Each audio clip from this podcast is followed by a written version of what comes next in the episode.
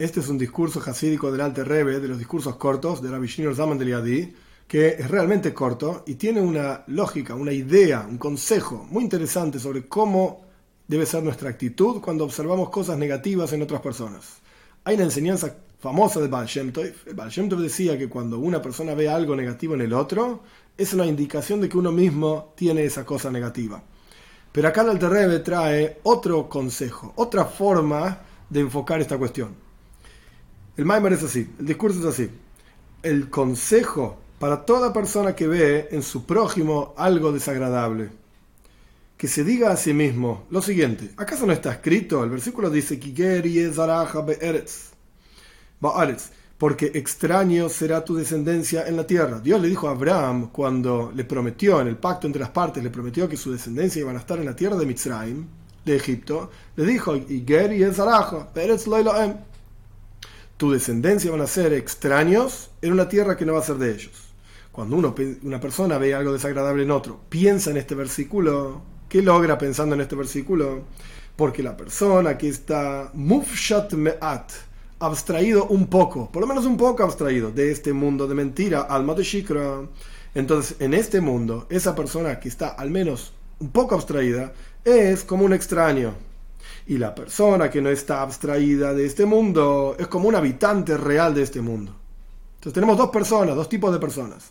¿Estás un poco más elevado espiritualmente hablando? Entonces sos como un extraño en este mundo material. Alma de un mundo de mentiras. O sos una persona que está metida en este mundo, entonces sos como un habitante del mundo.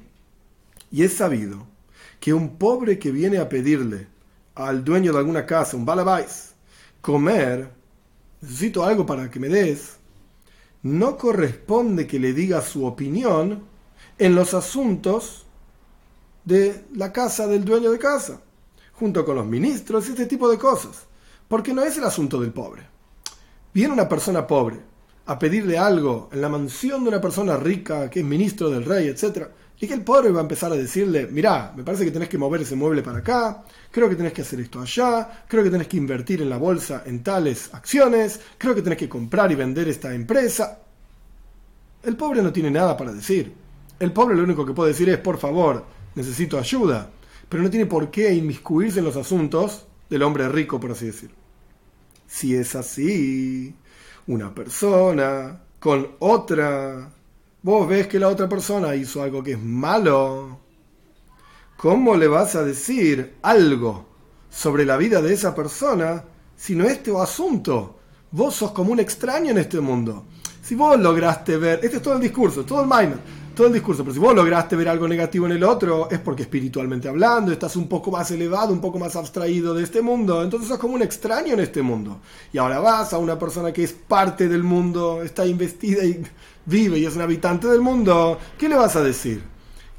No tenés nada que decirle. Si no entendés lo que pasa en este mundo, estás en otro universo. Entonces, un consejo para salvarse de no criticar y no ver en forma negativa a los demás es, si yo no entiendo lo que está pasando en este mundo, ¿cómo me voy a involucrar con una persona que vive en este mundo y le pasan cosas de este mundo? No tengo nada que decirle. Yo vivo en otro universo este mundo para mí es alma de shikra, es un mundo de mentiras. Entonces, si yo veo algo negativo, hay que ver. Quizás es porque el mundo lo, influenció, quizás es porque no puede con los desafíos que le plantea este mundo, pero al no ser yo parte de este mundo, porque estoy un poco más elevado y abstraído, no tengo nada que decir.